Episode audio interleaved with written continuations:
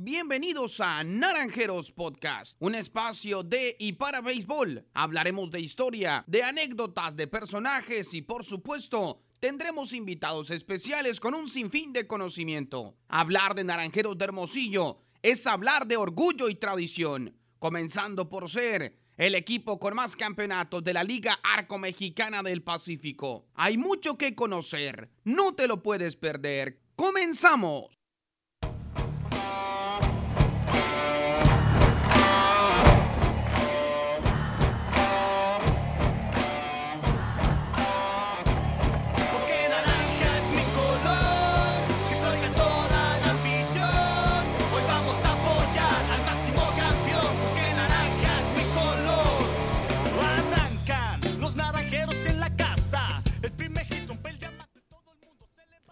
Hola, ¿qué tal? ¿Qué tal? ¿Cómo están amigos de Naranjeros de Hermosillo? Qué gusto saludarles. Estamos de vuelta con ustedes, estamos de regreso, acabó la temporada del béisbol de la Liga Mexicana del Pacífico y estamos de vuelta para platicar de nuevo con ustedes. Les damos una cordial bienvenida a Naranjeros Podcast. Vamos a nuestro episodio número 18. Nos da mucho gusto que estén con nosotros el día de hoy, así como lo hicieron el año pasado durante el receso de temporada de nuestros Naranjeros de Hermosillo en actividad del béisbol invernal durante la campaña. Estamos de vuelta con ustedes y estamos de vuelta y además de manteles largos junto a Ricardo Hernández. Yo soy Samuel Fabel y les damos una cordial bienvenida y hoy tenemos un invitado muy especial, un invitado de lujo, un invitado que aunque no nació en Hermosillo, ya podemos catalogarlo como un hermosillense más hablando de los jugadores de nuestra organización y antes de saludarlo a él, te quiero saludar con mucho gusto, Ricardo. No podíamos iniciar el año, no podíamos iniciar de nuevo los episodios de Naranjeros Podcast sin tenerlo como invitado, un muchacho que además de que ha crecido muchísimo en el tema deportivo, es una tremenda persona. Ricardo, te saludo con muchísimo gusto. ¿Qué tal Samuel? Un saludo para toda la afición que sigue este podcast una vez más, segunda temporada del podcast de Naranjeros de Hermosillo. Como dices tú, un invitado muy especial, la verdad, de los consentidos de la afición, de los jugadores que más carisma tiene y también que es más accesible con la gente, con los medios de comunicación también. Y que, como dices tú, se ha ganado muy bien a la afición de Hermosillo, de los que más han demostrado en los últimos años lo que es defender esta casaca de los naranjeros con más orgullo. No queda más que decir de quién se trata Samuel para que la gente ya está ansiosa por conocer de quién es nuestro invitado el día de hoy. Sin duda alguna, el jardinero central de nuestro equipo Naranjeros de Hermosillo, guante de oro, el único jugador que participó los 68 compromisos del calendario regular la campaña anterior, Y los, y los siete de playoff también. además los sie- siete de la etapa de la postemporada. Te saludamos con muchísimo gusto. José Cardona, tremendo Pepe, bienvenido y gracias por estar con nosotros. Hola Samuel, un gusto estar aquí. Ricardo, este, un placer saludar a toda la afición, a ustedes y bueno, a- ¿de qué se va a tratar? Se va a tra- bueno, eh, nu- nuestra intención, eh, José, amigos, es una charla para que la afición conozca un poquito más del José Cardona que vemos siempre en el terreno de juego, ese muchacho, además de siempre entregado y disciplinado, lo que hay detrás de José Cardona, el nacido en Monterrey, pero ya con una buena cantidad de inviernos en la Liga Mexicana del Pacífico con nuestros naranjeros. Por esta mesa, por este espacio, han pasado varios de tus compañeros y varios invitados especiales. Para hacer una remembranza muy breve, el año pasado estuvo con nosotros el tremendo Camarón Íñiguez, con quien platicamos de tantas anécdotas de lo que él ha vivido alrededor de nuestro equipo. Richard, lo recordamos bien, estuvo con nosotros Juan Pablo Ramas, Norberto Beso y uno de los jugadores por los cuales había preguntado mucho la afición, ¿cuándo va a estar con ustedes José Cardona? Aquí está con nosotros. José, para que platiquemos un poquito de lo que ha sido el José Cardona hoy en día convertido en un pelotero estelar del béisbol invernal con los Naranjeros de Hermosillo, una figura importante de este equipo, pero para llegar a esto hay muchos años atrás de trabajo, de sacrificio, de esfuerzo, dedicación, de momentos buenos, de momentos malos, pero para entrar a todo eso, para ir conociendo más de lo que fue o lo que ha sido hasta hoy la carrera de José Cardona, platícanos, eres de Monterrey, ¿cómo inicia tu contacto con el béisbol? La primera vez eh, que tuve contacto con algún equipo profesional tenía 13 años. Este, fue con los Sultanes de Monterrey. Eh, en- entre selección, en la selección del estado de Nuevo León, este, Olimpiadas, fue que me di a conocer. Este, la primera vez que yo tuve a un scout platicando conmigo fue después de hacer un tiro de, de hecho, de la barda del left field a home plate de aire. este, fue algo muy sorpresivo para ellos, pero, simple- pero yo no sabía mi, la calidad del brazo que yo tenía, yo solamente quería jugar.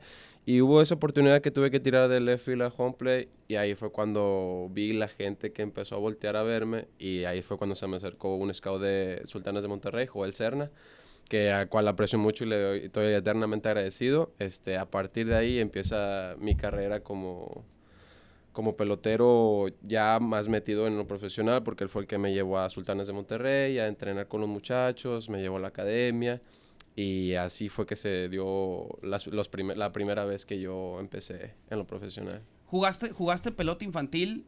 Eh, eh, al- algo importante porque a veces conocemos a peloteros que podrá pensar el aficionado tienen uno o dos años como profesionales, pero tuvieron un recorrido muy importante hablando del béisbol infantil, tuvieron un fogueo muy importante en diferentes eventos, ya sea de carácter estatal en este caso en tu estado, de carácter nacional. Platícanos un poquito de esa parte, es decir, eh, ¿fue de un momento a otro o ya tenías muchos años jugando eh, pelota infantil? Recordando que además eres de una ciudad o de un estado que sí, se juega buena pelota, pero que el deporte que realmente predomina, por llamarlo de alguna manera, no es específicamente el béisbol.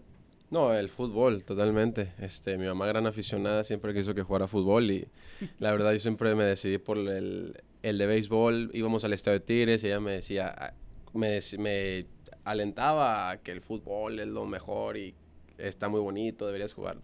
Y yo siempre le decía, no, yo quiero el otro estadio que está a un lado porque está a un lado el estadio Sí. de- del Universitario y el de Monterrey, el de los Tigres. Perdón, el de Sultanes. Y yo siempre le decía, yo quiero ir allá al del bate a la pelota, yo quiero ir a jugar allá, quiero ver los partidos. Y bueno, este, nunca me dejé que entrara en mi mente para jugar fútbol, siempre quise jugar béisbol. Empecé a los nueve años, que fue mi regalo de cumpleaños número nueve en la Liga Escodo Sur. No es una liga muy sonada, no es una liga muy grande. Está cerca de, de donde yo vivo, que es Escobedo, Nuevo León.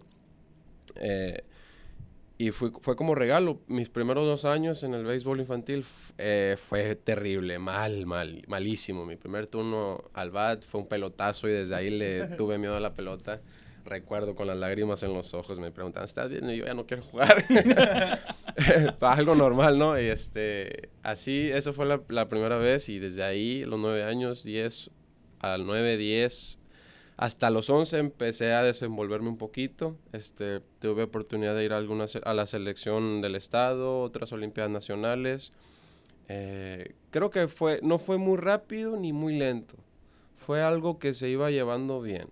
Empecé mal, mal, más o menos, bien, y empecé así de poquito a más. Este, pero eso sí, siempre fui muy dedicado en lo que en lo que hacía, siempre me gustó entrenar de más, entrenaba en la selección del estado, iba a la- a- después a la liga infantil y al último pensaba ya lo demás, que era la escuela, lo cual me pedían mucho porque mi mamá siempre fue muy exigente. Este, y nunca tuve en realidad mucho tiempo para, para mí, fuera de lo que es béisbol, porque prácticamente todo el día entrenando.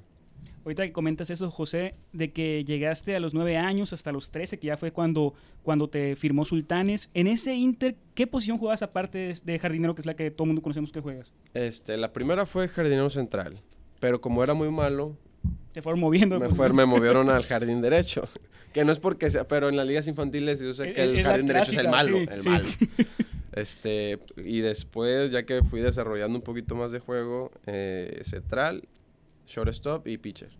Esto de shortstop es lo que quería que llegaras a ese punto porque estaba checando los datos de cuando fuiste tomado en el draft por Naranjeros en el 2009, ya tenías 15 años en ese momento cuando fuiste tomado por Naranjeros, es decir, en dos años llegaste a Sultanes, que fue cuando, cuando te descubrieron, por así decirlo, y en dos años llegaste aquí también a, a Naranjeros cuando tenías 15 años. Venía en el reporte que eras un destacado jardinero, pero también que podías jugar shortstop, decían en ese reporte de Naranjeros de hace ya algunos años. Sí, claro, eh, todos los tryouts que hice yo con los equipos de Estados Unidos era jardín central y shortstop. Y Y, y creo que nadie se imaginaría a José Cardona jugando shortstop ahorita por todo lo que hemos visto que está como jardinero en, en esta liga y tan- también en Estados Unidos y en verano. ¿Cómo juegas como shortstop? No, este, yo me consideraba un buen jugador como shortstop, este, pero no me sentía muy cómodo. Mm. No me sentía muy cómodo, no podía desenvolver mi brazo como a mí me gustaba, porque a mí me gustaba sentir toda la acción del brazo y tratar de tirarla tan duro como pueda, a ver qué tan lejos llega. Te Y limitaba ahí. Me limitaba mucho. y eso de, de cambiar la- los ángulos de brazo también no me ayudaba bastante. Me, me sentía muy incómodo. Y así que decidí meterme lleno al jardín central. Eh, ha- hablabas, tocabas un punto muy importante, Ricardo, eh, en el tema 15 años, 13 años con una organización, 15 con la otra. Estamos hablando de que eres un pelotero joven, ya tienes dos campañas con Naranjeros como titular, pero hay varias temporadas, por no decir muchas, detrás, esperando esa oportunidad. Lo recordamos, lo recuerda bien la afición porque ha estado familiarizada con el nombre de José Cardona durante muchos años.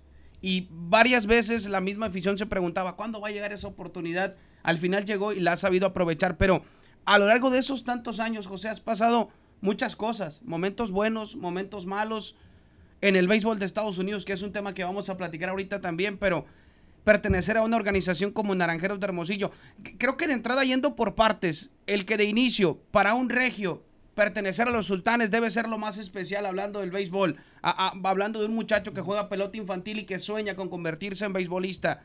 Platícanos esa parte, ¿cómo es ese momento en el que para, para hoy en día un, un, digamos, una familia o un beisbolista joven, hablando de, un, de ligas infantiles o ligas juveniles, ese momento en donde dices o donde te das cuenta, platícanos cómo fue. Lo juego por hobby, lo juego por gusto porque, porque me llama muchísimo la atención, a donde te das cuenta y dices, realmente puedo hacer una carrera en este deporte. ¿Quién se da cuenta primero o quién te lleva a que te des cuenta de eso? ¿Tu familia? ¿Alguna organización? ¿Algún entrenador? No, en realidad siempre fui yo. Siempre quise sobresalir en lo que hacía, siempre traté de ser el mejor en, en lo que hago. Yo creo que esa misma competencia me llevó a... Tal vez no, no, no me llegué a dar cuenta tan temprano de que yo quería, ah, yo quiero llegar a grandes ligas. Este, pero siempre que siempre donde jugaba yo quería ser el mejor y si yo escuchaba que hay una selección que es buena, yo quiero estar ahí. Si yo y si dicen que para considerarte bueno tienes que firmar, ah, yo quiero firmar. Entonces se fue así dando poco a poco cuando llegó cuando cumplí los 15 años. Este, yo ya había tenido algunos tryouts y yo mismo me dije, yo este, empecé a familiarizarme un poquito con los Estados Unidos. Yo dije, pues yo quiero jugar en grandes ligas. Yo quiero llegar a grandes ligas. Yo quiero jugar ahí Jardín Central con algún equipo, con el que sea, no me importa. Yo quiero jugar allá. Y yo recuerdo que una vez se lo mencioné a mi madre, viniendo de, de la Academia del Carmen Nuevo León. Este, íbamos para la casa y estaba platicando con ella acerca de la situación, de que los traía, el equipo, cómo está, cómo te fue. Y, le, y no sé por qué me entró como que las ganas de decirle, mamá, yo tengo que decirte algo. Y me ¿qué pasó, hijo? Quiero llegar a Grandes Ligas. Voy a, digo, voy a llegar a Grandes Ligas. Quiero firmar, voy a firmar, le digo. Así, así tal cual se lo dije, yo voy a firmar con un equipo de Grandes Ligas, me voy a ir para allá. Y me dijo, y me dijo, es la primera vez que yo siento como que me estremece el cuerpo cuando que me platicas algo de béisbol, me o que, que algo que quieras hacer. Y fue un momento muy, muy especial, muy emotivo, este, que nos dejó, nos dejó pensando los dos, este, en el futuro. Este, yo seguí a los días con los tryouts, se da la oportunidad que el equipo de Ranger Texas mostró muchísimo interés. A las dos semanas, este, empecé a hacer pruebas casi diarias con muchos equipos y se estaba tornando las palabras que yo, que yo quería materializar, se estaban, se llevaban el proceso correcto. Este, y así poco a poco, entre tryout, tryout, tryout, tryout, fui mejorando, fui, fui entrenando más duro. Este, mis tiempos en, de correr eran mejores, mi brazo empezó a desenvolverse todavía mucho más. Eh, lo único que siempre batallé fue el peso. Yo nunca pude tener un peso que, que resaltara. Porque yo llegué a viajar para República Dominicana con los Yankees y yo veía a esos monstruos de dos metros. ¿Cuántos años tienes? 16. Y yo, no puede ser, yo tenía 15 años. Yo, no es cierto. Y era muy diferente, pero nunca me intimidé. Nunca sentí eso de que, ay, no, tal vez no la voy a hacer. No, nunca. Siempre pensé en que pues, tengo la habilidad, voy a seguir trabajando a ver- hasta ver a dónde puedo llevarlo mis, todas las cinco herramientas. En, en ese punto en el que en el que hablas tenemos que entrar a tocar ese tema porque es un tema que probablemente en tu mente, en tu carrera, pueda estar, si, si, si se vale el término, en pausa. El decir, quiero llegar a grandes ligas. Firmas con una organización en Estados Unidos, el caso de los Rangers, juegas con ellos en el béisbol de Estados Unidos, en ligas menores, una buena cantidad de tiempo, buenas temporadas. Sin embargo, por azares del béisbol, por azares del destino, las cosas, cuando mejor se estaban dando, llegaron momentos difíciles para ti. Pero platícanos esa experiencia, Rangers de Texas en tu cabeza, cómo se dio, cómo fue tu primer contacto con ese uniforme en el terreno de juego y, hoy en día, después de lo que viviste, platícanos, ¿qué te dejó Rangers en tu carrera? Yo creo que los Rangers de Texas fue lo mejor que me pudo haber pasado este, en cuestiones de la calidad de trabajo, la calidad de personas, este, la competencia que había entre todos los muchachos, porque eran, tú veías a los Rangers y no veías un equipo, ah, que es muy grande, que es imponente, pero cuando se vestía el uniforme, cuando se iba al terreno, que lo, lo que más nos enseñaran, no, lo que más nos enseñaban era tener la actitud, tener esas ganas de ir a aplastar el equipo. Cuando nos ponemos uniforme estamos allá, este, la gente totalmente no, nos respetaba, no, simplemente nos veía y nos respetaba ya con el uniforme.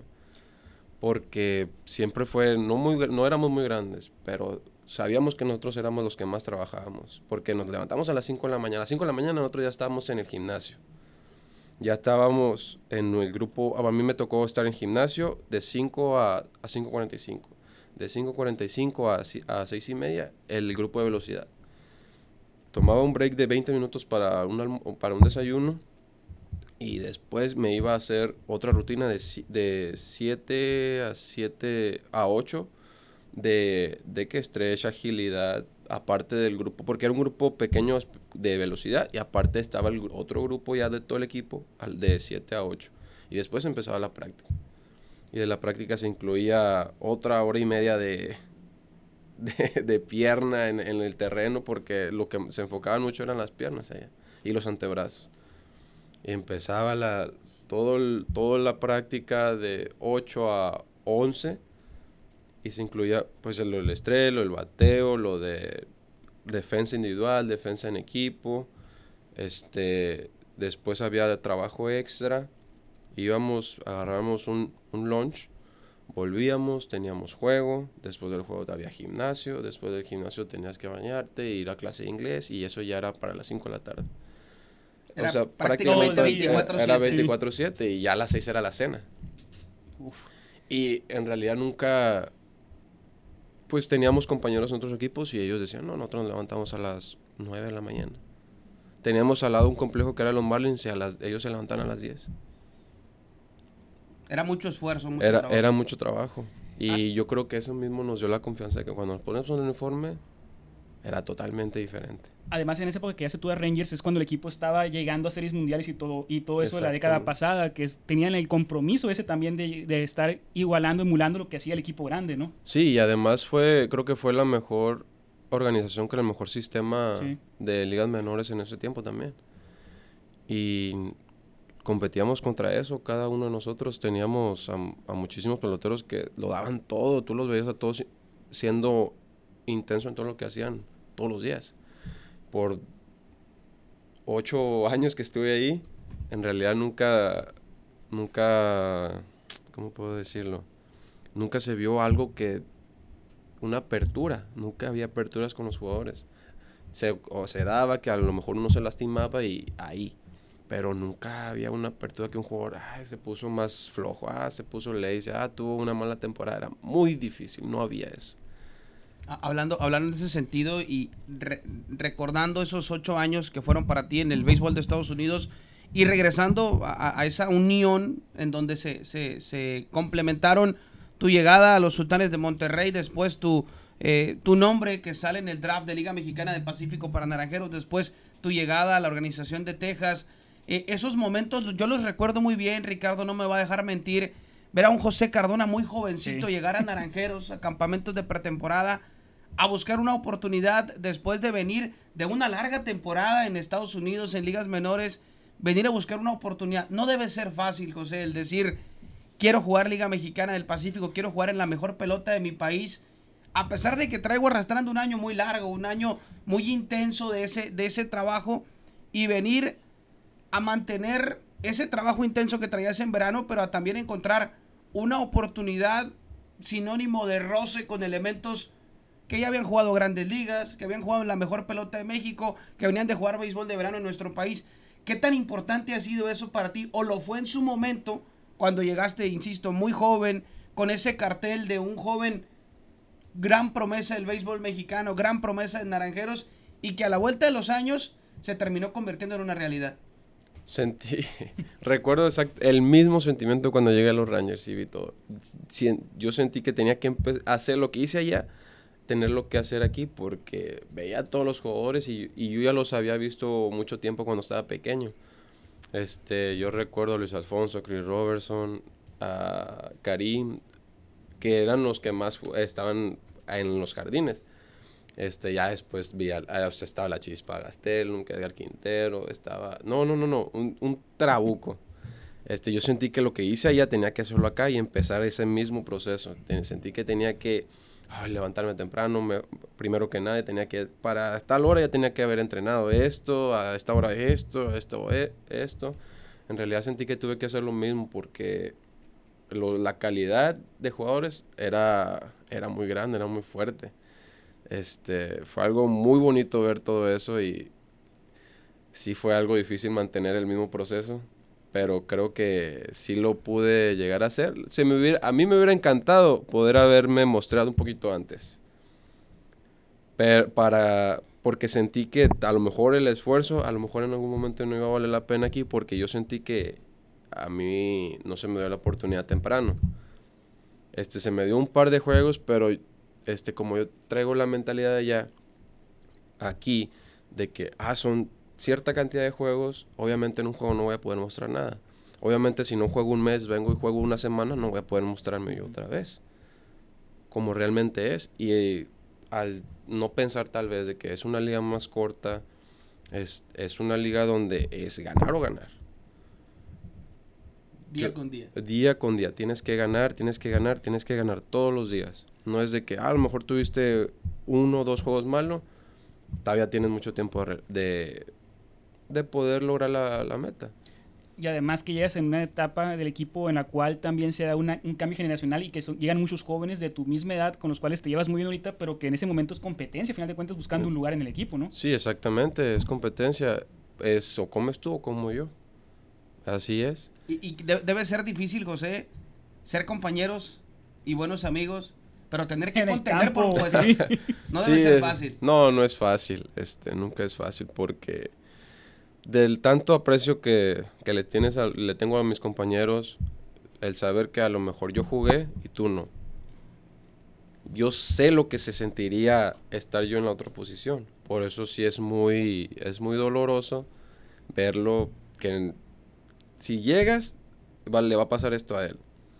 Pero si llega él y tú estás acá, igual va a ser difícil. Este, tiene que haber tiene que haber mucha fuerza mental y del corazón porque no quieres ver que fallen, pero tampoco quieres fallar tú. Y tú quieres estar enfrente. Hablabas ahorita de algunos nombres, eh, hablando de jugadores, cuando te tocó ver a este equipo o recién llegar a esta organización, y no puedo dejar de mencionarlo porque me pareció particular y lo entiendo, lo entiendo el porqué, o tiene una lógica muy, muy clara.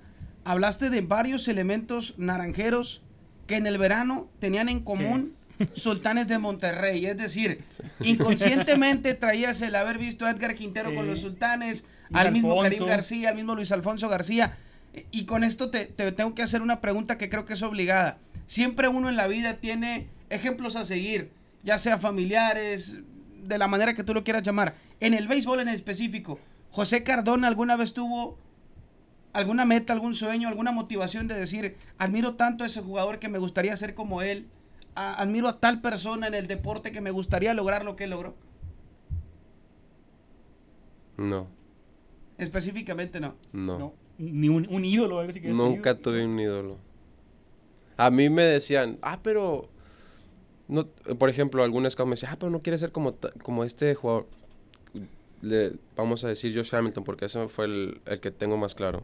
ah, pero no te gustaría ser como Josh- un Josh Hamilton. o-". Y yo, sí me gustaría, pero no lo idolatro. No quiero ser como él, porque yo sé que no lo voy a hacer. Porque yo siento que yo tenía mi, mi estilo de juego muy claro. Yo siempre pensé que mi, yo sé cómo voy a jugar, yo sé lo que voy a dar. Y no me puedo comparar con alguien más porque sé que no va a ser como yo. Estás sumamente enfocado en lo que tú estás haciendo en el campo. nada más. Exactamente, exactamente. Re- regresemos al punto, José Cardona, tu llegada a Naranjeros de Hermosillo y esa cantidad de años, que no fueron pocos, que te tocó venir, esperar esa oportunidad, que es muy entendible para un jugador joven decir, vengo otro año, quiero esa Sí. oportunidad y por razones a veces ajenas al béisbol, ajenas al mismo equipo, ajenas al relevo generacional, no se pudo dar. Pero al final, la paciencia y esa constancia de la que estabas hablando hace un rato, del trabajo día con día y el también ser paciente para decir, sigo esperando esa oportunidad que al final llegó y llegó para demostrar que la directiva no se equivocó y que José Cardona no se equivocó en tener esa paciencia, porque al final, el año pasado, en una campaña muy difícil, Atípica.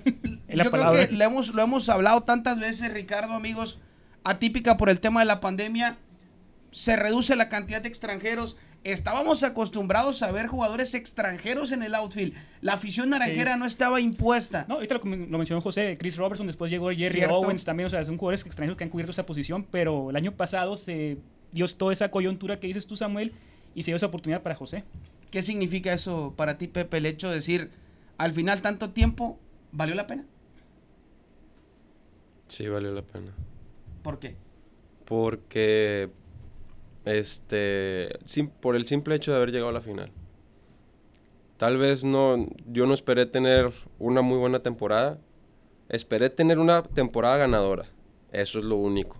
Y con eso, pues, llegó buenos números defensivamente y ofensivamente. Lo cual yo creo que en este equipo estaba muy preocupado por eso, porque no, a lo mejor ellos no esperaban que yo pudiera dar esa, esos números ofensivos o responder en situaciones difíciles. Y creo que eh, en parte de eso el equipo fue, este, fue muy importante. Pero lo- lo- yo solo pensaba en ganar. Yo quería llegar a la final y quería ganar. Ganar la final, quería ganar el campeonato porque eso es lo que está acostumbrado el equipo. Eso es lo que Hermosillo es, es de pelear finales, es de ganar campeonatos. Y no me fui contento, obviamente no me fui contento porque no importa si llegas a... Si pierdes de primero o pierdes de último, perder es perder. Si no ganas, eres el segundo. A mí no me gusta ser el segundo, yo quiero ganar, yo quiero que- quedar campeón. Pero estuve satisfecho en cierta parte porque le, creo que el equipo pudo ver mi juego, pudo ver que yo puedo, yo puedo aportar en cualquier situación, en cualquier área del terreno. Este, brindarles la confianza a la, a la afición. Y no solo la confianza, sino que también les voy a regalar jugadas que, que les haga valer el boleto. Porque al fin y al cabo ellos son los que van a verlo, ellos van a disfrutarlo. Nosotros lo jugamos, yo lo juego para ellos. Para que ellos lo disfruten, para que ellos quieran venir otra vez, para que ellos se hacerle amena la temporada. Que digan, wow. Independientemente de, a lo mejor de los resultados, pero que digan, wow. Ahorita Vale la pena. que comentas eso, José, creo que uno de los primeros recuerdos que tengo tuyo jugando en una pretemporada en Estados Unidos fue un tiro que pusiste de aire del jardín central, en una atrapada que hiciste, que hace tendido, incluso de tanto esfuerzo que pusiste en el tiro, lo, lo pusiste de aire y el corredor pues llegó, no llegó a tiempo, obviamente fue un out. Desde ese momento, creo, no si estás tú también, Samuel, ahí, que comentamos qué brazo tiene José Cardona. Ojalá que tenga más adelante la oportunidad de mostrarlo. Y creo que lo has demostrado con creces aquí con las jugadas que has hecho esta temporada. Nos regalaste varias también así. Eso que dices tú de, de regalar la afición, la afición creo que te lo reconoce y te aplaude cada uno de esos lances que haces en el jardín central. No, y espero que sean muchísimos más. La verdad, yo, pues, ellos no me deben nada. Yo les debo todo. Porque ellos son los que dan el aplauso o el abucheo. Y en realidad, este, cualquiera de los dos está bien. Yo sé que va a haber, va a haber abuche- abucheos, pero también va a haber muchos aplausos. E- Esta parte de destacar, lo, lo- tocas tú el punto, lo que yo tocar más adelante junto con Ricardo y José, pero es un punto muy importante. El aficionado, si bien es cierto el béisbol lo vamos a decir tantas y tantas veces. Es un deporte, es un espectáculo, es un negocio, de la manera en la que la queramos ver.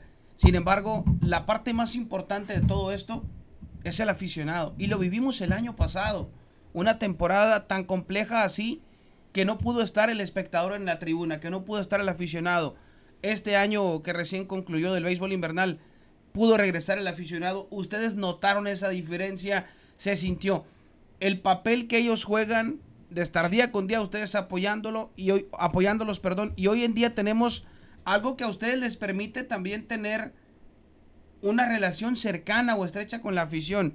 El tema redes sociales y que la afición pueda estar en contacto con los que hoy en día eso se empiezan a convertir ustedes en sus ídolos, en esos jugadores a los cuales la afición admira día con día. ¿Qué representa para ti el llegar a cualquier plaza de Liga Mexicana del Pacífico y que la afición naranjera donde estés vaya a buscarte o bien en la pelota de verano igual de la misma manera, pero ¿qué ha significado esa afición naranjera para ti? No, es algo muy bonito. Este, estar en aquí a lo mejor lo esperas, porque pues es hermosillo, la gente, el equipo, pero ya ir a, afuera, por ejemplo, a Monterrey, a Guasave, a Culiacán, este, incluso en el verano, en Campeche, me tocó en Yucatán, en varias partes, ver a un aficionado naranjero que se te acerque y te diga, yo soy naranjero, yo soy de Hermosillo, so- soy, a, yo- a mí me encanta el equipo. Es algo muy especial, este, te, ha- eh, te hace como que poquito a poquito, otro, el, eh, un airecito así como de, te estremece el cuerpo y quieres responder a eso, a eso, a esas palabras, a ese gran corazón que ellos le tienen al equipo, este, quieres responder a eso y se va a notar, se va a notar en el que tal vez me voy a levantar, voy a ir al gimnasio, voy a hacer esto, voy a hacer otro, voy a hacer otro, para cuando llegue el partido pueda ofrecerles lo que, lo que realmente se merecen, que es el 100%. El 100% que tienes en ese momento es, de, es para ellos. Da- dabas en un punto importante ahorita y tenemos que coincidir en eso, Ricardo. Son buenas temporadas y si al final el objetivo no se logra, el aficionado se queda con ese sabor de boca agridulce. Pero en el béisbol hay cosas importantes independientemente de un campeonato que las tenemos que destacar. Y ahorita tú hablabas de me sentí satisfecho o contento con haber llegado a la final a pesar de las cosas complicadas. Entre esas cosas complicadas que se vivieron, dentro de lo que podemos destacar, te conviertes en guante de oro de Liga Mexicana del Pacífico. Debe ser eso, sin duda alguna, muy especial para ti, porque lo, lo comentabas tú hace un rato. Es un relevo generacional en donde fue para ustedes difícil ser amigos y, y además competir por un lugar. Y el hacerlo, el ganar un reconocimiento de ese tamaño en esta liga, en tu primera temporada como titular, y hacerlo con un par de compañeros y grandes amigos para ti, Sí. debió ser un momento especial. Sí, este, te recuerdo la, cuando recién me lo di- eh, me dieron la, la noticia, este, en cuanto yo colgué, a mí se me salió la lágrima. Y dije, ok, vamos a esperar hasta que lo reciba. Cuando lo recibí, recuerdo que el ingeniero Pablo me, me entregó el, el premio. Yo fui, todavía salí al jardín central y yo no podía ver la pelota, yo no podía ver el terreno. Porque tenía los ojos inundados, los tenía inundados, no podía, no podía ver. eh, estaba tratando de limpiarme, quería limpiarme los ojos y no me salía, así lleno, lleno, lleno. No quería que se me salieran las lágrimas, pero no podía ver. Y, y sí solté el llanto en el jardín central. Esa es la recompensa de todo el esfuerzo, todo lo que estuviste picando piedra para llegar a, a- a ese momento, ¿verdad? Sí, el- siempre mi, el primer premio que yo siempre me propuse fue un guante de oro. Toda mi vida, toda mi vida, hasta conseguirlo. se consigue. Te dices contento a pesar de no, no lograr el objetivo colectivo y que ya todos sabemos, pero contento con ir paso a paso, porque al final de cuentas una buena actuación individual eh, combinándose con el resto de los compañeros termina dando un buen resultado en el tema colectivo y eso es importante, pero ese logro, José, esas lágrimas, esas lágrimas que derramaste, esos momentos especiales para ti, traen muchos años de esfuerzo, traen muchos años de trabajo, traen muchos años de sacrificio, pero también traen muchos años en los que, a pesar de que tocaba levantarse temprano, dormirse tarde tal vez, pasar momentos donde a pesar de dolencias y, lesiones, había que seguir trabajando para lograr ese objetivo que te habías trazado. Durante todos esos años, has tenido que estar fuera de casa. Has tenido que dejar a tu gente. Has tenido que dejar mucho tiempo a tu familia, específicamente, o tu casa en Monterrey. Todo ese esfuerzo, todo ese sacrificio, ¿qué, qué papel o qué rol tan importante ha jugado para ti tu familia? Y ahorita vamos a entrar a otro tema, pero principalmente quiero iniciar con eso. ¿Qué tan difícil ha sido para José Cardona dejar Monterrey por el sueño del béisbol? Fue... sí, fue lo, más difícil para mí porque especialmente tuve que alejarme de mi- mis abuelos. Este, fueron las personas con las que yo me crié. Mi mamá trabajaba todo el día. Este, y fue muy difícil separarme de ellos porque ya estaba, estaba acostumbrado a que mi abuelo, en la, la liga donde yo jugaba, está a cinco minutos caminando. Este, yo estaba acostumbrado a que mi abuelo me fuera a ver jugar. Y regresar y que mi abuelita estuviera haciendo unas tortillas que por cierto le quedan increíbles. este, y de harina. No, no vayan a decir que de ¿Cómo maíz. las Muy bien, como debe ser. ¿Como las de Hermosillo o más buena? No, más. Tiene, tiene mejor sabor, tiene mejor sabor. Pero, el- y hablo del sabor por el- los momentos, por Sí. todo, ¿no? También. Este, yo estaba acostumbrado a llegar, eh, cenar con ella, que mi abuelo me fuera a ver jugar, que llegara mi mamá de trabajar, pasar un poco de tiempo juntos, este, los juegos que yo tenía en la liga infantil, todo. Este, mis amigos, que por cierto yo siempre me la pasaba en las calles jugando. Ahí en, en la misma cuadra donde yo vivía, me la pasaba jugando todos los días, sin falta, durante todos los años que viví ahí. Y creo que dejar eso fue algo muy, muy doloroso.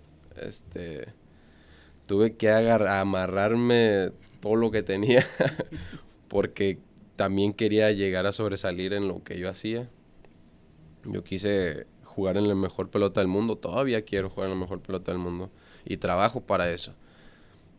Y salir de ahí, pues fue, cambiar com- como tener una segunda vida, tener que volver a nacer para poder acostumbrarme donde estaba, para tener otras costumbres, tener otra rutina, a hacerme valer por mí mismo, más que nada. Y al, a lo largo de estos años, José, en donde ha ido pasando el tiempo, eh, Ricardo, hemos visto a José Cardona crecer como persona, crecer como beisbolista, e independientemente de lo que hemos hablado, nos ha quedado clara una cosa, Monterrey y tu familia significan mucho para ti. Platícanos ahora, azares del destino, de la vida y del mismo béisbol, te traen a Hermosillo. Platícanos primero cómo fue ese primer día en Hermosillo para José Cardona y después platícanos lo que ha significado para ti en tu vida y en tu carrera. No, yo no iba a pensar que me iba a topar en las calles de Hermosillo con que, que era carne asada por todos lados, de que eran este aguachile aquí, tacos de carne asada acá y buena comida. Yo no sabía lo que me paraba aquí el destino, yo simplemente salí un día este a buscar algo de comer y me topo con carretas de carne asada por todos lados. Yo dije, ah, pues vamos. Y yo pensé, en- yo tenía en mi cabeza, a lo mejor no carne asada, era bistec, porque en Monterrey se usa mucho el bistec y el, pastor. Y yo salgo un día y a ver un- una carreta y voy y me paro y ¿qué venden? No, tacos de carne asada. Ah, qué rico. Y dije, no, pues me da una, me da cuatro. Está bien. Y mm, recuerdo todavía cómo lo, lo sabroseaba los tacos. Este, fue algo, dije, bueno, tiene muy buena comida. ya con que tenga buena comida en la ciudad, yo dije, voy a estar muy bien. Y pues eso fue, eso fue lo primero, ¿no? Este, que me di cuenta que tenía buena carne. Y dije, pues voy a empezar a salir un poquito más. Fui a restaurar, empecé a ir a otras carretas, restaurantes y empecé a comer de todo. Y yo dije, no, pues volví a nacer. volví a nacer. Yo con la comida, a mí la- si hay buena comida, yo estoy bien. Yo voy a estar bien, yo... A mí no me importa nada más. Afortunadamente es hasta cierto punto parecido a lo que hay en Monterrey también la comida de aquí, ¿no? Sí, Parecida, bueno, no. No igual, pero parecida. En, en cuestiones de carnes, sí. a lo mejor sí. Este, pero yo siempre fui muy fan del marisco, pero yo nunca había probado un aguachile. Hasta Ah, de, llegaste as- aquí. de este, así aquí. Era muy diferente, un aguachile, un los tacos de camarón, camarones así, así. Yo, yo, no, no, espérame. Eh, Es de, es de los míos, es de buen diente, me Sí. quedó No, claro. sí. Sí, sí, sí. José, algo, algo importante a destacar hablando en ese sentido. Llegas a Hermosillo y dices, te familiarizas con, con el tema eh, de la comida. No, no vamos a entrar en polémica y en detalle con el tema de la carne asada, que es un tema No, porque que nunca, nunca terminaríamos aquí. se nos va a ir la- el tiempo del podcast y la producción nos va, nos va a regañar. Pero al paso de este tiempo, José, hoy 2022, después de dos años como titular en Naranjeros, una buena cantidad de tiempo buscando una oportunidad en este equipo, haber jugado ligas menores en Estados Unidos, haber jugado ya pelota de verano también en México, primero con Sultanes, con la organización de León. eh, has hecho de Hermosillo, lo podemos decir así, corrígenos si estamos en lo incorrecto, has hecho Hermosillo una segunda casa para ti. Así es. ¿Qué significa eso para ti? Todo. Es, es, este, es parte de mi vida, es parte de, de mi día con día.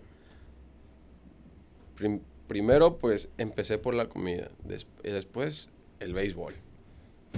Porque primero probé la comida y después vine al estadio. Ay, no vaya a ser. Como aficionado. Ah, no, no, no. Ya no, como no, no. pelotero. Ajá, como pelotero. Y cuando vengo al estadio, la gente, me enamoré, me enamoré totalmente de la afición. Este, metidos en el, en, en- en el juego, comiendo, tomando, intensos con, con los partidos. Y a mí me encantó eso. Me gustó muchísimo, muchísimo el ambiente. Y veo la calidad de jugadores, también era algo increíble. Y, y eso fue, pues fue lo primero. Después se da, este, pues durante todos esos años, me caso con una hermosillense. Un, Y un- un Dios de punto mi- clave. Sí. Dios de mi vida. Fue el punto, ajá, fue un punto muy clave. ¿Te, te amarró Por- Naranjeros o te amarró Hermosillo? Todo hermosillo. Completo. Todo hermosillo, por todos lados. No me dejó ni por la comida, ni por la afición, el ambiente, el amor, todo. No te puedes quejar. No me voy a quejar. Por eso decimos No que era, un hermosillense más, mira, ya está aquí. No me Más puedo que no me voy a quejar. Yo, yo creo que a partir de hoy tendremos que bautizarlo como el regio más hermosillense de... Sí, definitivamente. Todos. definitivamente. Se vale. Se vale, se vale. Después de estos años, José, después de logros importantes en el béisbol, después de que Hermosillo ha significado ya im- cosas importantes en tu vida o que tiene una influencia eh, relevante, acabó la temporada, tienes tu casa en Hermosillo, estás todavía aquí, por eso se prestó la oportunidad de charlar contigo. ¿Qué le falta a José Cardona en su vida y en el béisbol? El aficionado que hoy te ve y que admira al jardinero central de Naranjeros, que ve a un joven con una gran dedicación y con un gran amor para, para esta camiseta que hoy portas de nuevo. ¿Qué le falta a José Cardona en su vida y en su carrera? Necesito quedar campeón. Necesito quedar campeón. Y por mí, por la afición, por todo lo que representa la H, mm, quiero, necesito y deseo quedar campeón aquí. El objetivo tienes clarísimo. Sí, el objetivo está clarísimo. Este, el, el- entre el año pasado y este no se ganó. Ese gano se pierde, como lo dije. Y si no ganamos, no estoy, no voy a estar bien. Necesito eh, ese levantar el trofeo, que la gente lo aplauda con nosotros y sentir que fuimos los mejores de la liga. Eso quiero. Quieres ir a una serie del Caribe con Naranjeros, has sido serie del Caribe con otros equipos, pero quieres ir como naranjero, así, pues, representando al Sí, equipo. sí, sí, sí, claro. Quiero ir con Hermosillo, con mi gente, con todo, con todo, lo, todo, todo, lo- toda la ciudad. Con la gallopa. Con la gallopa. Con la gallopa sobre todo. Con toda la gallopa, exactamente. La afición naranjera sabe perfectamente de qué hablamos, la afición que no está tan familiarizada con ello.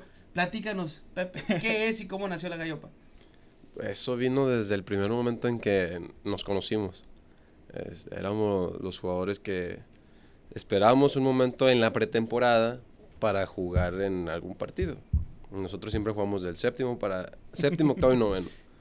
Y por cosas, este, si íbamos perdiendo o íbamos empatados o ganando lo que sea, desde el séptimo, octavo y noveno inning, por alguna razón, este, lo, todos los muchachos, la gallopa, e incluso, eh, bueno, estaba, recuerdo Jorge Flores, estaba Ramos, Jason, Irving, yo, eh, Obeso. El Robles todavía no estaba por ese momento, cuando se crea.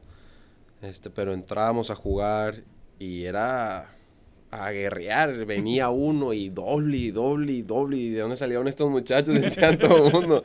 Este, hacíamos muchísimas carreras en esos cines entre nosotros y era algo como que...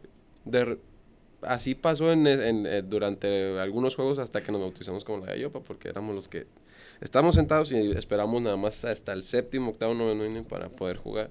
Y por casualidad del, de- no sé, de béisbol, de habilidad, lo que sea, este, siempre entrábamos y hacíamos un lío. José, ahorita que comentas lo de la gallopa, ese es cómo se formó, pero también cómo sigue hasta el momento esa buena amistad, esa buena relación. Y es algo que notamos todos los que estamos así viendo un poco desde fuera del equipo, pero que, que también sabemos la buena armonía, el buen ambiente que se vive ahí, ¿no? Sí, entre Jason Obeso, Irving y yo y mi, y mi compadre que es Flores, este, es que no estamos junto cualquiera de los de los de los cinco y es risa por todos lados. risa, risa, especialmente mi compadre que es el que no sabes nunca qué va a decir. Alejandro no- Flores. Alejandro Flores, nunca sabes qué va a decir. Ese viene en un momento, te cuenta algo y ya te está riendo. Viene obeso ya- haciendo no. una, una locura y también te está riendo. Y, es- y es que uno lo ve de fuera y lo ve tan serio a veces a Alex así, pero es tan ocurrente, ¿verdad? No, em, es el más, de, lo, de todos el más ocurrente. El que le gusta reírse más de todos es, es a Jason. Ok. Pero es el más tímido. Con los demás. Con los demás. Ya entrando en confianza. Llegó mi parte favorita Sí. del podcast. Sí, aquí sí, aquí ya. vamos con las preguntas, con las preguntas en la intimidad del clubhouse. Vamos Ok. a iniciar- hasta Digo, se sabemos pueda, que, ¿eh? que hay cosas que no se pueden decir. Hasta donde se Ajá. pueda porque luego nos regañan. Dijo, dijo Norberto Besio y Juan Pablo Ramas cuando estuvieron aquí, no nos vayan a meter en problemas porque se nos van a enojar ahí abajo en la caseta, pero hasta donde se pueda. ¿Quién es de, de- de los, de los compañeros en general, no solamente de la gallopa, quién es el más tremendo de todos? Ah, es que todos tienen su momento. Ah, para mí, Sí, ahí, todos... ahí siento que con esa Sí. respuesta es él, pero no lo quiere admitir. Ajá. No, ¿Será, será eso? No, es que, es que en realidad todos tienen su momento de... A lo mejor, por ejemplo, en Oramas sí resalta mucho. Eso también resalta mucho. Mi compadre Flores también resalta mucho. Pero así como que como ellos resaltan, hay más en la bolita que también tienen su momento y no es de un día, no es de dos, es también de, de día, de todos los días. Pero ellos son, ellos tres son los que para mí resaltan más. Una pregunta que también siempre hacemos es, ¿tienes alguna superstición tú? Algo que, alguna prenda o algo que uses en- cuando estás, cuando está yendo bien en, en alguna racha buena? Ay, ay, ay. Cuando...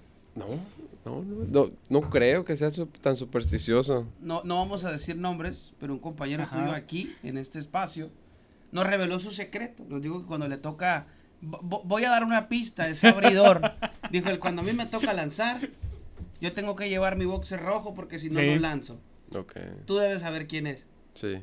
Ok, no, no- no nos digas para no ventilarlo de nuevo. ¿A- ¿Algún momento has visto, ya nos decías que tú no lo tienes, pero has visto algún ritual, alguna, algún, algún, alguna cábala, algún compañero que digas, ¿y este de dónde se lo sacó? sí. Este cómo se le ocurrió, ya sea que se cambien los spikes, a veces que se cambian las licras, esos Oye, detalles. o cuando vinieron todos de cheros un día también, con Eh, sombrero, además. ¿sí? Además. Sí, sí he visto. Algunos con, con alguna licra para pichar. Este. Otros con pedir spikes de otro. Otro con usar el bate de otro. Este. el- bueno, yo sí tengo uno. Pero. no nos quería No quería decir. decirlo, pero pero, no, ya no, salió. pero es, mu- es diferente a usar algo. Por ejemplo, si en algún momento me tomo un shotcito de bacanora, chiquito, me lo tomo. Si yo doy dos hits, al día siguiente estoy tomando otro, pero nada más. Ok. Esto, ese, ese fue es el Es único el- ritual que, el que agarré un poquito más de ritual fue eso, pero en realidad no soy tan supersticioso. Me, me hizo recordar a Juan Pablo Ramas cuando nos platicaba él. Yo el día que me toca lanzar tengo que comer tal cosa, si no, no, no Ajá. voy a estar tranquilo. ¿Algún otro compañero que, no solamente en Naranjeros, que hayas visto como cosa rara en el béisbol o algún compañero en Estados Unidos que digas, nunca había visto a alguien hacer tal cosa dentro del béisbol? Que se pueda platicar. Sí, sí, sí. eh, hu- hubo una vez un bateador que vi que quemaba su bat todos los días. Ok, órale. Ajá, lo quemaba. Qué ¿Con pudiente, qué qué pudiente. No, con. No sé, no sé. Nunca le, nunca me atreví a preguntarle con qué intención. Simplemente lo veía que lo que lo, lo llenaba de fuego y ya. Lo todos listaba. los días, todos los días. Ajá, como lo listaba, pero todos los días. Para estar encendido bateando, supongo Me yo, algo así, imagino, ¿verdad? me imagino. no sé. Algo, algo por el estilo. Algo por- ajá. José, han pasado los años, dos temporadas, decíamos, como titular en este equipo, un guante de oro, ya con el mensaje que nos ha quedado muy claro, que tu meta principal a corto plazo es levantar un trofeo con Naranjeros de Hermosillo, ser campeón.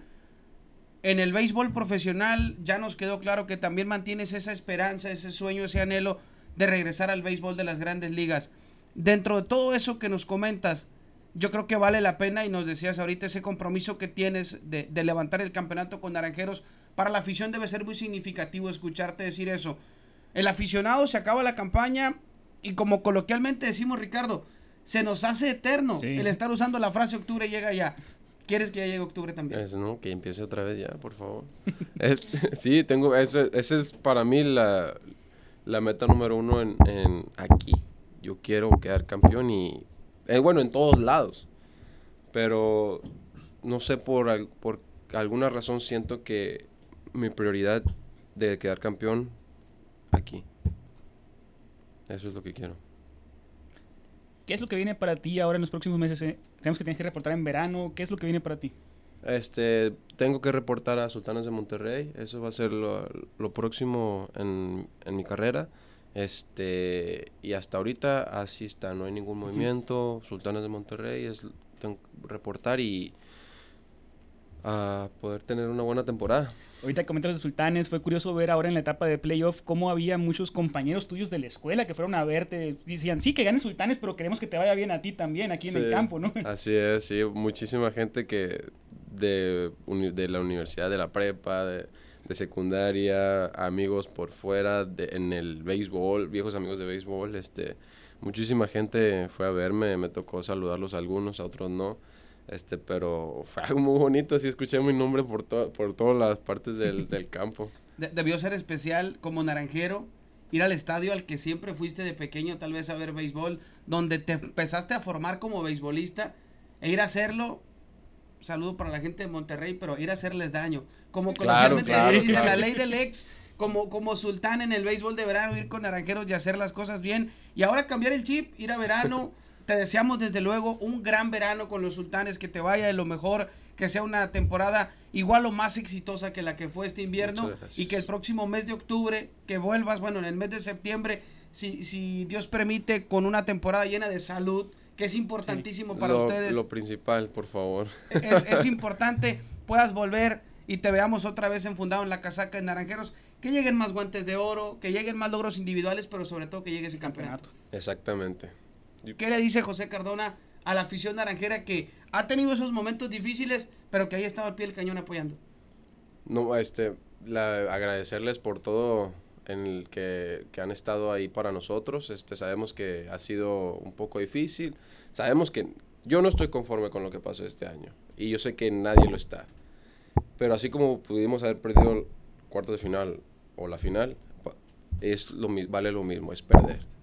Así que lo, único es decirle muchas gracias, que sigan apoyando y que así como he entregado todo en estos dos años, lo voy a seguir haciendo, voy a seguir trabajando igual y si puedo más, más, para poder ofrecerles todavía un mejor espectáculo, que vean que el rendimiento está ahí, que sigo trabajando, que, que en realidad tengo el compromiso de, de quedar campeón porque eso es lo que más deseo aquí.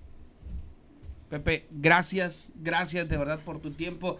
Gracias por esa disposición para regalarnos estos minutos de tu tiempo para platicar con la afición, para que el aficionado del béisbol en general conozca un poco más de José Cardona. Ricardo, un invitado que, como los anteriores, sí. nos ha regalado una gran charla. Así es una gran, gran charla, la verdad, con José Cardona, de los consentidos de la afición, lo vamos a repetir, y a título personal, y creo que a todos nosotros, gracias por, también por siempre permitirnos hacer nuestro trabajo con tanta facilidad contigo, con las entrevistas y con todo lo demás que hacemos. No, muchísimas gracias. Para mí es un placer platicar con ustedes, con la afición, que sepan un poquito más de lo que sucede del otro lado y el sentir de nosotros, porque si no es campeonato no, no va a estar contento nadie. Ya nos quedó claro a todos. y vamos a volver a tener a Pepe aquí con nosotros, pero lo vamos a hacer, esperemos, Con el trofeo. con algo especial. Sí. No vamos a salarlo, pero con algo especial aquí enfrente, ¿te gustaría? Me encantaría. Compromiso hecho. Así es. Ok, él pone la carne Ya dijo. asada, ya dijo. Ya Para cuando eso suceda. Para, amigos, gracias por habernos acompañado el día de hoy. Un episodio más de Naranjeros Podcast. Hoy como invitado especial, José Cardona, jugador de nuestro equipo Naranjeros de Hermosillo. Muy querido por la afición. José, la afición que hoy en día tiene la oportunidad de a través de la tecnología estar pendientes de ustedes. ¿Dónde te puedes seguir? Decías ahorita, vas a estar en verano con Sultanes. De momento ese es el plan. A veces se nos ausenta poquito por las redes sociales, pero sabemos que las atiende. Ahí la afición puede estar pendiente de ti. Dinos a través de dónde te pueden encontrar. Eh, en Instagram, José Cardona 44. Ok. Voy a intentar cambiarlo a 33 porque el 44 ya me lo retiraron. Ok. Sí. Es- Solamente sí. esa red social. Y en Twitter, JCard44. Ok. Sí, ¿Ese va a seguir igual sí. o los va a cambiar también? No, sí se va, bueno, lo voy a cambiar a 33 Ok, ahí está, para que lo sigan. No dejen de, de- de seguir a Pepe Cardona, le envíen sus mensajes de apoyo. Si lo quieren regañar también se vale, no hay ningún problema, todo será bienvenido. Así es. Menos insultos, por favor. No, no, no, me no, pueden, eso sí rega- no, me pueden regañar no. cualquier cosa. Ahí voy a tratar de responder. Ricardo, nos vamos, nos vamos agradeciéndole Así a Pepe su tiempo y a la afición que nos haya acompañado hoy. Así es, un saludo a toda la afición. Nos esperamos con, más adelante con otro podcast más, por supuesto, con más invitados en este segunda temporada de Naranjeros Podcast. Efectivamente, amigos, gracias, pásenla muy bien, hasta pronto.